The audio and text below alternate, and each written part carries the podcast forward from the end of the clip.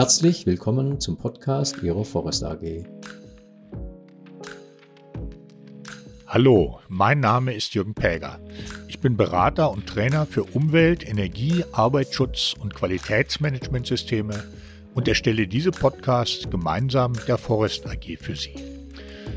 Dies ist der erste Podcast einer Reihe von Podcasts zur Verordnung über Anlagen zum Umgang mit wassergefährdenden Stoffen. In diesem ersten Teil soll es um die Grundsätze und die Einstufung wassergefährdender Stoffe gehen. Zunächst einmal die Verordnung über Anlagen zum Umgang mit wassergefährdenden Stoffen regelt, wie der Titel schon sagt, nicht den allgemeinen Umgang mit wassergefährdenden Stoffen, sondern nur den in Anlagen. Und der Anlagenbegriff zeigt uns, dass sie nicht gilt für nichts ortfeste oder nicht ortfest benutzte Anlagen, also zum Beispiel für Tankfahrzeuge oder für Behälter, Tanks oder Fässer, die auf einem LKW geladen sind. Wenn ein solcher Behälter dann aber im Betrieb angeschlossen wird an eine Anlage, dann wird er ortsfest benutzt, fällt also unter die AWSV. Die AWSV gilt weiterhin nicht für Kleinanlagen. Das sind oberirdische Anlagen außerhalb von Schutzgebieten oder Überschwemmungsgebieten, auch wenn diese nur vorläufig gesichert sind. Und mit einem Volumen von höchstens 220 Litern bei flüssigen Stoffen beziehungsweise einer Masse von höchstens 200 Kilogramm bei festen oder gasförmigen Stoffen. Oberirdisch bedeutet, dass die Anlage nicht ins Erdreich eingebettet ist. Eine Anlage, die in einem Kellerraum steht, wäre eine oberirdische Anlage. Ähm, bei unterirdischen Anlagen gilt die AWSV immer. Auch der Paragraph 62 des Wasserhaushaltsgesetzes, der Besorgnisgrundsatz, also die Pflicht zur doppelten Rückhaltung, gilt äh, natürlich unabhängig von der AWSV auch für solche Kleinanlagen. Und dann fallen unter die AWSV auch nicht Anlagen, wo der, die Menge wassergefährdender Stoffe unerheblich ist äh, im Vergleich zu anderen Sachen, mit denen umgegangen wird.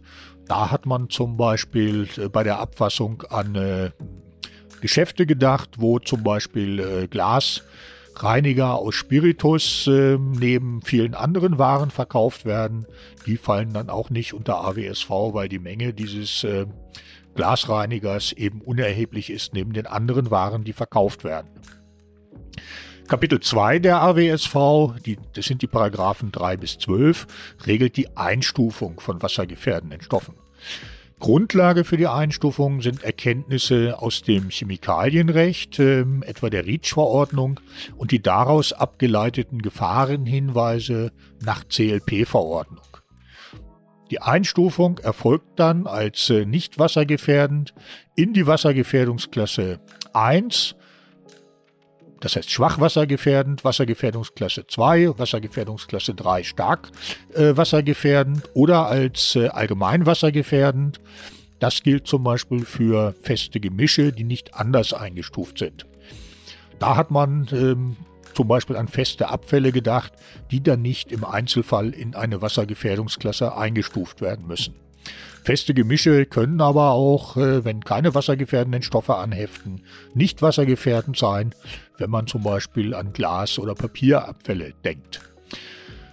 Wenn Stoffe nicht eingestuft sind, dann wird, äh, geht man grundsätzlich von der Wassergefährdungsklasse 3, also stark wassergefährdend aus. Das ist die Umsetzung des Vorsorgeprinzips.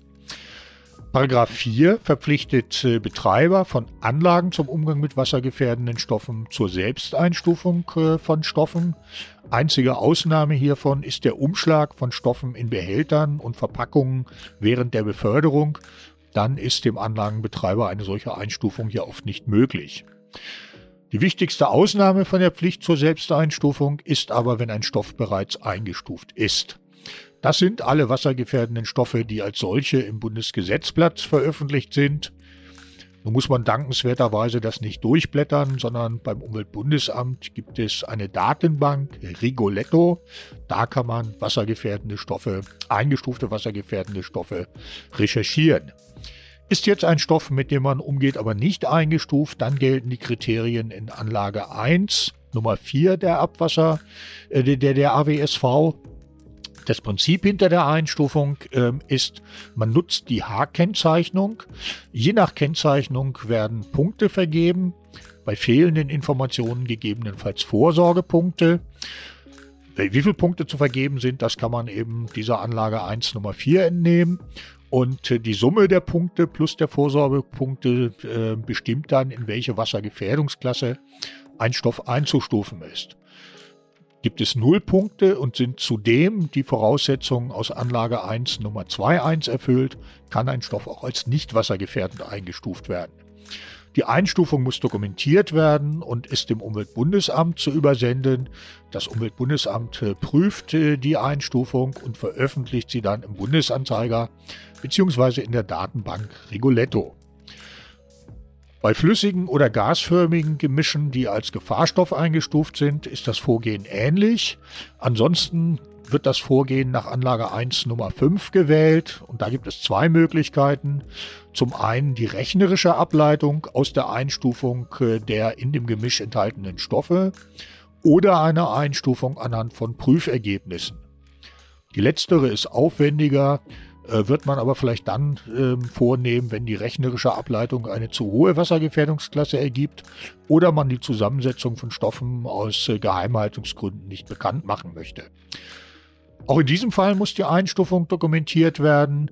Übersendung erfolgt allerdings nicht an das Umweltbundesamt, sondern an die zuständige Behörde im Rahmen der Anlagenzulassung oder auf deren Verlangen.